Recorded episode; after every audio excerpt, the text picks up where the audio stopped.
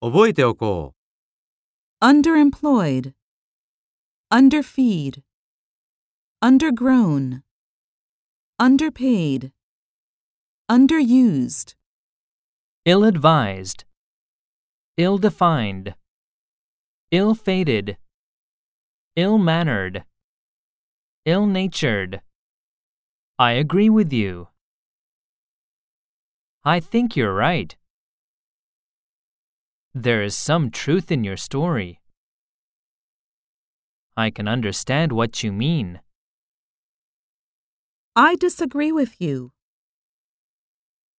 I can't support you in this matter.